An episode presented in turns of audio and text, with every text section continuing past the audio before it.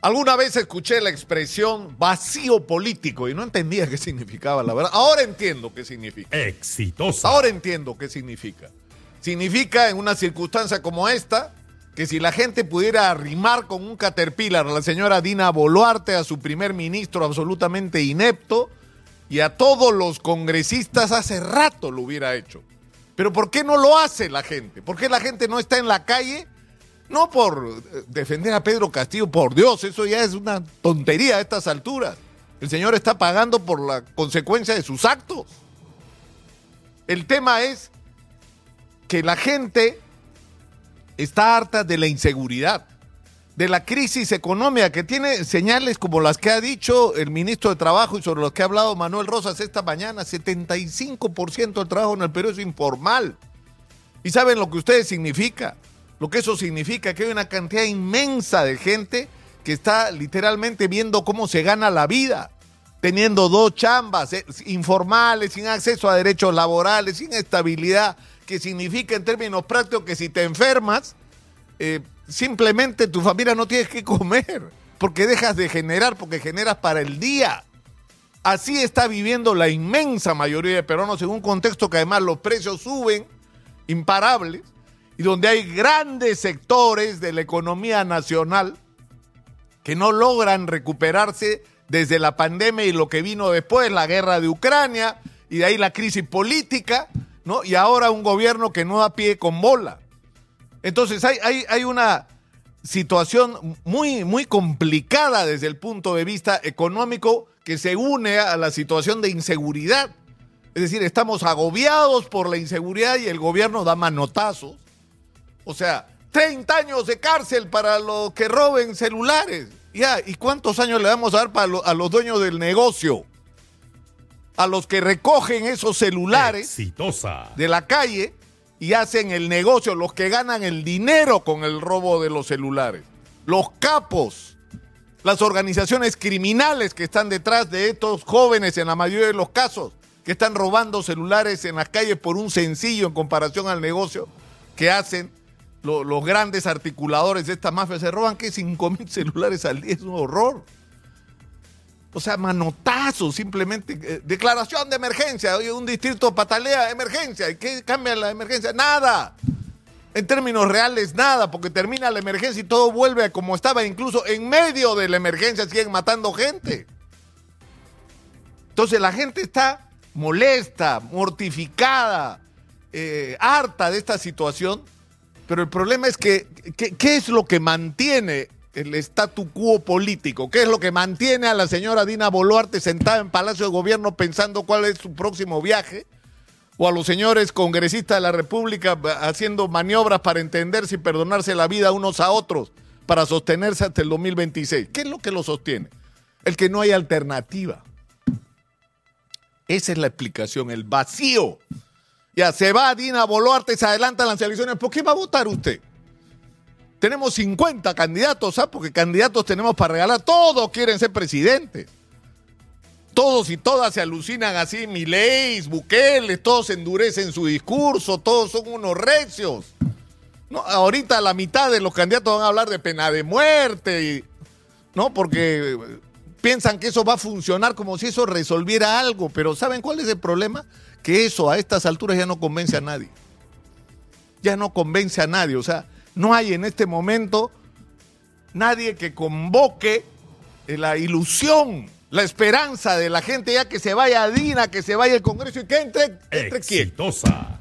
Si no tenemos a quién poner. Y esa es la tragedia nacional. Y eso es lo que tenemos que resolver. Esa es la tarea que tenemos enfrente. Y hay pero hay que ser conscientes que esto tiene un límite. Es decir, hay gente que está deshojando, Margarita, me meto en política, no me meto en política, me meto en... Uy, ¿qué va a decir mi familia? Eh, uy, si me meto en política me van a atacar los políticos. Bueno, todo eso va a pasar, pues te van a cuchillar los políticos porque están defendiendo con uñas y dientes sus privilegios. Porque esta casta, como le llama mi ley, tiene que ser sacada del espacio de la gestión pública en el Perú y cambiada por una nueva, pero si la gente que podría hacer política no se decide, no se decide a dar el paso y ofrecerse al país como alternativa, las cosas no van a cambiar. ¿Y saben cuál es el problema? Que se está incubando una crisis social que va a terminar en una explosión. Porque cuánto tiempo van a... En el norte, váyanse para el norte. Están debiendo plata desde la pandemia. No tuvieron acceso a créditos privilegiados como otros. Están perdiendo sus tierras los pequeños agricultores, que es lo único que tienen. Es decir, están perdiendo el sustento de sus familias. La producción ha caído y eso va a significar subida de precios, que la vamos a ver agravada en los próximos meses. Pero va a significar para ellos pérdida de ingresos. Gravísimo, que es lo que ya están viviendo. O sea, están a punto miles de miles de agricultores de perderlo todo. ¿Ustedes hasta, hasta qué límite creen que puede soportar esta gente? Y eso les está pasando con el que es dueño de su tierra con los trabajadores agrícolas. Lucho Aguilar, el, director de Exitosa Trujillo, nos decía, solo en Virú, 40 mil empleos menos. De la agroindustria de exportación, 40 mil empleos. La mayor parte también hay de pequeños agricultores, pero la mayor parte de la agroindustria de exportación que está recontra golpeada por el fenómeno del niño. En un contexto, además, en que la gente ve que hay 1.200, 1.500, 1.600 millones de soles. ¿Dónde están? ¿Dónde están? Porque no se ven las obras. Y nos, ya empezó en Chiclayo, ha llovido cinco horas y ha sido catastrófico. Imagínense eso todos los días. ¿Qué es lo que podría pasar si el fenómeno del niño es lo que tememos a partir de noviembre? Y noviembre es ahorita, es dentro de 15, 20 días, empieza noviembre. Y ahí empieza la cuenta regresiva. Entonces, ¿ustedes creen que la gente se va a quedar sentada viendo cómo pierde sus tierras? cómo se queda sin chamba, cómo sus hijos no tienen para comer y la gente no va a reaccionar. Todo tiene un límite, ¿eh? Todo tiene un límite y eso está pasando en el norte, está pasando en el sur, está pasando en todo el país. Y la manera de afrontar los problemas es absolutamente torpe. Si tienes un ejército de ambulantes en la calle, si tienes una cantidad impresionante de gente trabajando en el, en el, transporte informal, ¿por qué creen que? Porque les da la gana, por... porque no tienen otra opción. Porque no les ofrecemos otra opción, porque no hay, no hay una política de generación de empleo y de activación de la economía que le permita a ese ambulante o a ese trabajador del transporte informal formalizarse o ponerse a trabajar ¿no? En una fábrica, ponerse a, trabajar en construir una carretera, en una industria social, industria de la construcción y a todo lo que eso puede encadenar. Pero el problema es que no tenemos propuestas consistentes y coherentes para organizar lo que tenemos y proyectarnos hacia el futuro. Pero yo insisto, esto tiene un límite. Y yo no me, estoy dirigiendo a los políticos irresponsables de lo que ya no tenemos nada que esperar. Yo me estoy dirigiendo en este momento a la gente que sabe lo que hay que hacer en el Perú. Sabe lo que hay que hacer. En su sector sabe, nadie sabe más. Yo he hablado con mucha gente y les he preguntado qué hay que hacer en Piura y de ahí te callas la boca y escuchas cinco minutos. Porque tienen hace años en la cabeza absolutamente claro lo que hay que hacer en su región. Y te vas a Lambayeque y te pasa lo mismo, y te vas a La Libertad y te pasa lo mismo, y vas a Arequipa y te pasa lo mismo, y vas a Iquitos y te pasa lo mismo. El problema es que esa gente que se ha empezado a reunir, ha empezado a coordinar con diferentes iniciativas, la sociedad industria, la Cámara de la Construcción con los, con los trabajadores de la Federación de Construcción Civil y algunas otras iniciativas ciudadanas, están desarticuladas, pero hay un problema. Tienen que atreverse a dar el paso. Nada de lo que se discuta sobre lo que hay que hacer en cada región, que son planes extraordinarios y que están clarísimos, y quien, quien los está promoviendo son gente decente que tiene las manos limpias, que nunca le ha robado a nadie, que es gente que ha vivido de su trabajo y se ha construido algo, ha sido como producto de su trabajo honesto, esa gente tiene que hacer política. Ya.